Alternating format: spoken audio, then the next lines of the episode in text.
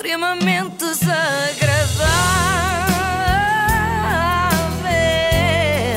É mais forte do que eu. Já aqui falámos sobre o Natal, já sei que o teu Natal foi bom, Isabela. Foi a bom, questão sim, é: senhor. tiveste oportunidade de ver o Jornal das 8 da TVI no dia 25 de dezembro? Hum, excepcionalmente no dia 25 não consegui. Não.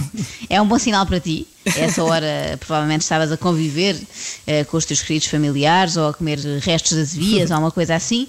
Já eu eh, estava a pôr-me a par das coisas terríveis que vão acontecendo pelo mundo, como uma pandemia, terrorismo islâmico em Moçambique e um grupo de fãs do Marco Paulo. Não estou a brincar. O grupo até é querido. Eu, pelo menos, se tivesse de escolher entre ter Covid, ir agora para Cabo Delgado ou alistar-me no clube de fãs do Marco, escolhia claramente a última hipótese. Acho que toda a gente. Eu tenho um amigo que me gravou uma pen só com músicas do Marco Paulo e, é o que eu ouço sempre. Uma pen só com músicas do Marco Paulo, não sei se é bem um amigo, não é? Não sei se lhe podemos chamar um amigo. Não, estou a brincar, mais uma vez. Eu gosto muito das músicas, mas acho que ficaria assustada se enfiasse uma pen aqui na porta USB do meu computador e só aparecesse Taras e Manias, Mulher de 40, Além da Cama, O que é que fazes esta noite? Mais e mais amor. Eu ia achar que era conteúdo daqueles sites para maiores de 18. Bom, mas algumas destas fãs chamam, e bem, ao Marco Paulo o nosso rei, como se ele fosse um Elvis Presley português. E de certa forma até é. Eh, um é o rei do rock, o outro é o rei, sabes de quê? Da música romântica, não. Eh, Podia ser, mas não, dos telefonemas. Eu acho que para o ano, em vez de lançar um álbum, o Marco Paulo devia abrir um call center. É aqui que falo com ele muitas vezes ao telefone. Quando estou mais triste, ligo para ele e falo com ele. Ele dá- tem sempre uma palavra amiga para mim. Simpático, Joana. Muito querido. Eu primeiro pensei que esta situação eh, específica desta fã fosse um caso isolado, mas não. Portanto, todos os dias falamos, eu dá-lhe saber se ele está bem. Todos os dias. Todos os dias, ouviste bem, todos, Todos os os dias dias. falamos. Eu nem com a minha mãe falo todos os dias, quanto mais com um grande ídolo. O que seria agora eu ligar todos os dias, sei lá, ao Manuel Luís Goxa. Às tantas uma pessoa até deixava de ter assunto. Marco Paulo também trata bem as admiradoras. Fala com elas todos os dias. Umas vezes é ele que liga, outras vezes são elas. É de facto, como já referimos, um gesto muito simpático e é um gesto muito repetitivo também, não é? Todos os dias. Mas não sei se acho boa ideia. Às tantas a coisa banaliza-se uma pessoa já não dá aquela importância que devia a alguém como o Marco Paulo. Imaginem se a Madonna ligar, por exemplo, uma vez, é muito giro, não é? Grande Claro. emoção, até ficamos nervosos. Duas vezes ainda, ainda é giro. Agora, se ligar todos os dias, às tantas já nem queremos atender. Sim, Madonna, diz lá, o que é que foi agora? O cantor tem sempre muitos telefonemas para fazer e receber diariamente. E é aqui que voltamos a falar da ação. Sim? Bom dia. Bom dia, alegria. Bom dia, alegria. Como é que estás? Como é que está, menina? Eu estou ótima. E tu? Eu também estou ótimo. Estou aqui a decorar as letras da do próximo. A letra ah, do próximo disco que vais gravar? Ah, Sim, Ah. sim. Ah, Vou começar a gravar. pronto. Pronto. Tá, Marco. Pronto. Tá, Marco, como quem diz, vá, Marco, tenho mais que fazer que tenho coisas ao lume, não posso estar aqui a perder tempo com pormenores acerca do teu processo criativo, ok? Quando o álbum estiver pronto, eu logo ouço e vou gostar muito, ok, Marco? Tá, Marco. Um beijinho. Um beijinho para ti. Tá bom. Um bom, um bom fim de semana e. Despachada.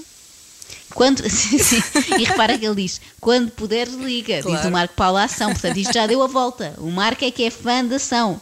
Eu aposto que fica no fim do concerto à espera que ela apareça para lhe pedir um autógrafo a ela. Bom, mas vamos lá saber mais sobre a donação, que eu acho que também vamos ficar todos fãs. A ação está sempre ao lado do Marco e ele ao lado dela. Até pode parecer outra coisa, mas ação garante que é uma amizade pura. E o que é que pode, Pode parecer? parecer outra coisa, não, acho que não. Só se for ao senhor jornalista. A mim nunca me passaria pela cabeça que o Marco Paulo tivesse um relacionamento tórrido com a donação. Foi uma vida toda dedicada a ele. Foi uma vida toda. Eu não fiquei solteira por opção. Não calhou.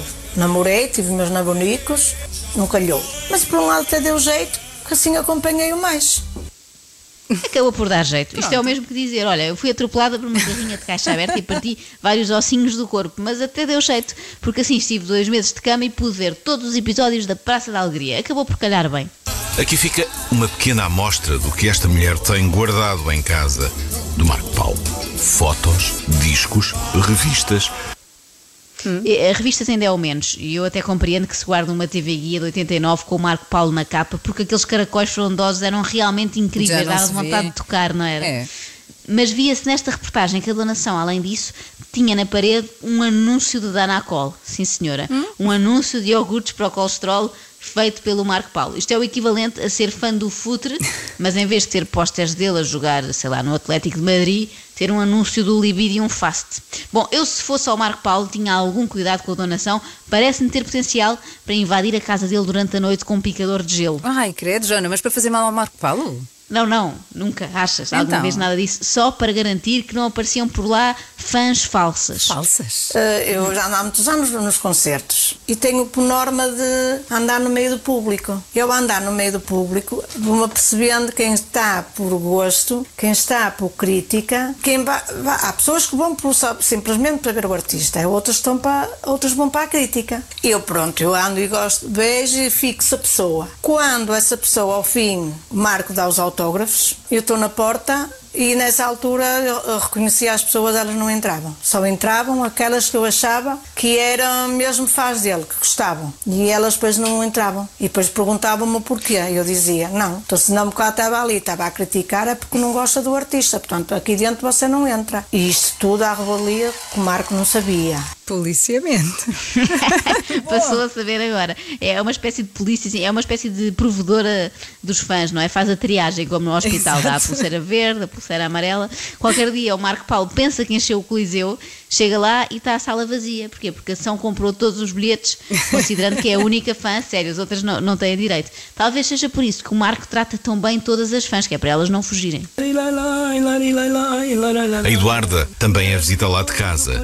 Vive entre França, Tailândia e Portugal. Mas não perde um concerto do Marco Paulo. Logo, quando há um concerto, qualquer coisa, um evento com o Marco, eu ponho o primeiro avião e venho logo, estou presente. Esta senhora, por esta altura, já deve ser acionista da TAP, não é? Esqueçam a reestruturação da companhia. A Eduarda resolve, basta que o Marco Paulo marque uma turnê com muitas datas para ela ter de vir a Portugal centenas de vezes durante o ano. Eh, Mas esta, atenção, que não é a única história um pouco bizarra entre os fãs do Marco.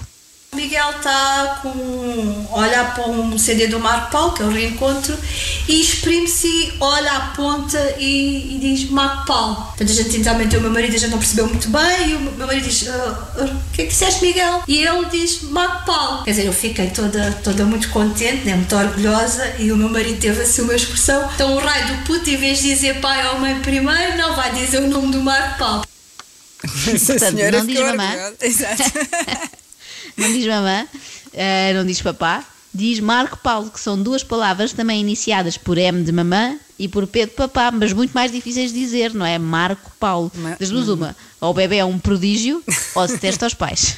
Só pode ser isto. Extremamente desagradável.